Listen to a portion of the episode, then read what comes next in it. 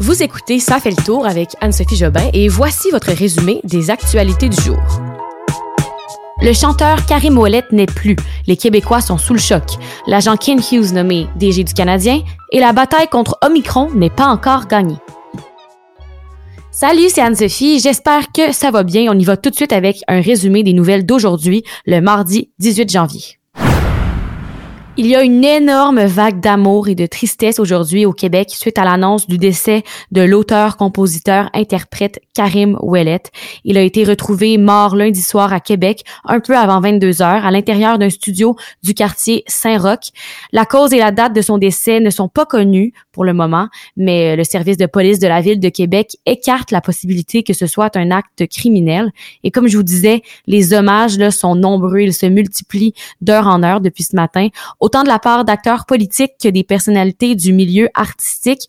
Je vous en partage quelques-uns. Premièrement, un texte de sa sœur Sarah May qui a écrit sur les réseaux sociaux que Karim aura laissé sa marque dans nos cœurs pour toujours et euh, nous continuerons de célébrer sa vie, son talent et son héritage. Elle tenait aussi à dire merci pour ce torrent d'amour pour Karim à ceux qui ont été touchés par ses mots et ses mélodies. Elle demande qu'on continue de faire résonner sa musique et euh, c'est un message de la part d'elle-même et de ses parents même François Legault et Justin Trudeau ont commenté son décès sur Twitter en soulignant l'artiste unique qu'il était.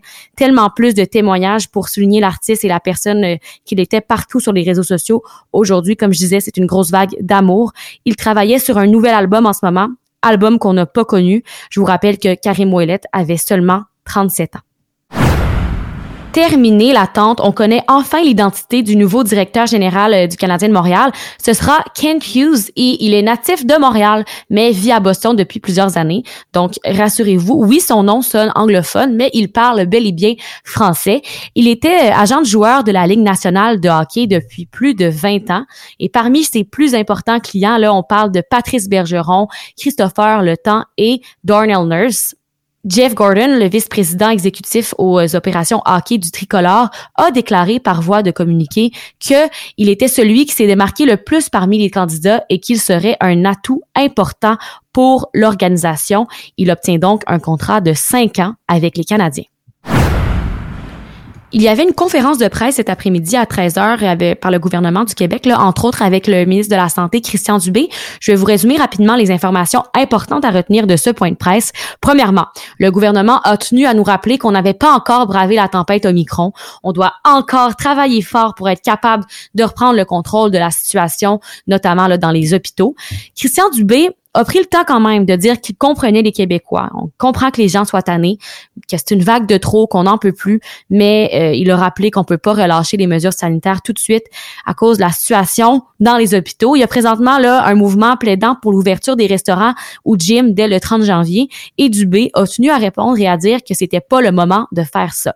Ensuite, on nous a appris qu'on n'aurait pas encore atteint le pic des hospitalisations, mais on aurait atteint le pic des cas de la vague.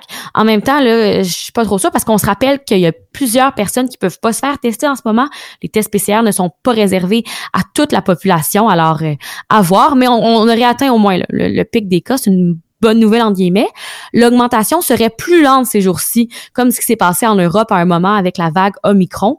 Aussi, on apprend qu'on a euh, de plus en plus de travailleurs de la santé qui reviennent. C'est une bonne nouvelle. On est passé de 20 000 absents à 12 000 absents. Le gouvernement a aussi dit un mot sur les antiviraux. C'est la docteure Lucie O'Patterney, qui est la sous-ministre adjointe à la direction euh, générale des affaires médicales, qui en a parlé. Elle a donc confirmé que le Québec va utiliser le médicament, le médicament Pfizer pour euh, la COVID-19, pour soigner la COVID-19. Et selon le gouvernement, bien sûr que c'est une, une bonne nouvelle, mais on nous rappelle que la meilleure arme, là, ça reste la vaccination et qu'il faut aller chercher la troisième dose. Au Québec, le traitement sera offert uniquement aux personnes immunodéprimées pour l'instant et euh, peu importe leur statut vaccinal. Dernier point important de la conférence de presse, on confirme qu'il y aura un nouveau plan de priorisation dans les hôpitaux.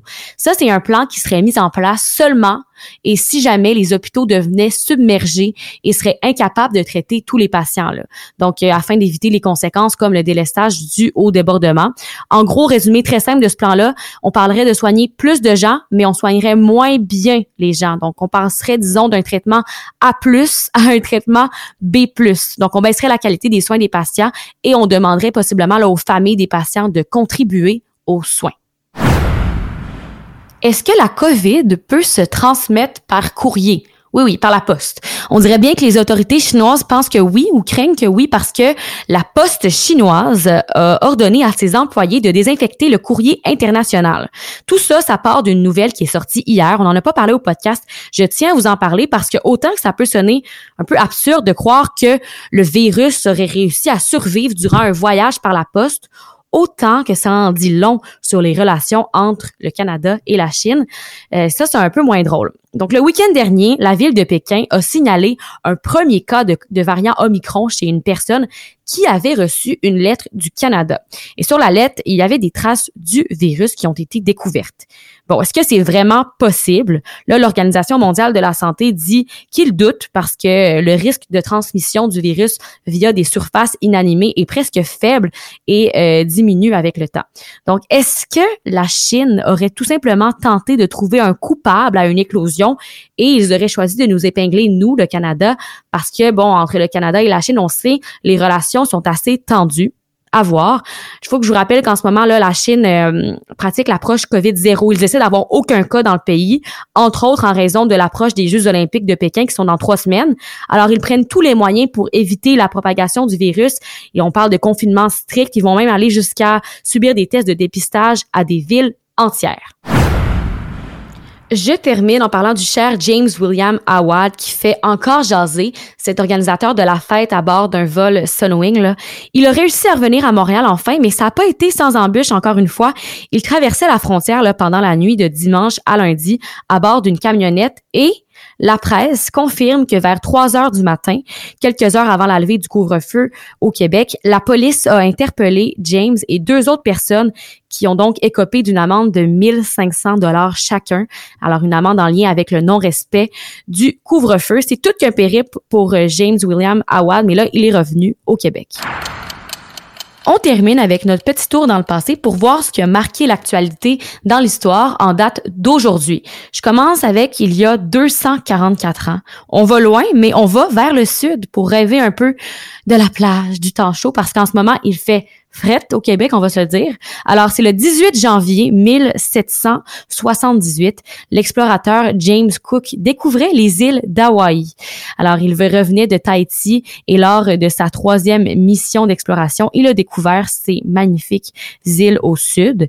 Et sinon, on revient ici à Montréal où aujourd'hui, ça fait un an que Raphaël André, un itinérant, est mort à Montréal. On se rappelle qu'il était décédé de froid dans une toilette chimique durant la nuit lorsque le couvre-feu venait d'être implanté. Et donc aujourd'hui, là, il y avait un rassemblement euh, à sa mémoire au centre-ville pour lui rendre hommage. Merci encore d'avoir été là aujourd'hui pour le résumé des actualités. On se retrouve demain, mercredi, pour un prochain résumé des nouvelles. Bonne soirée!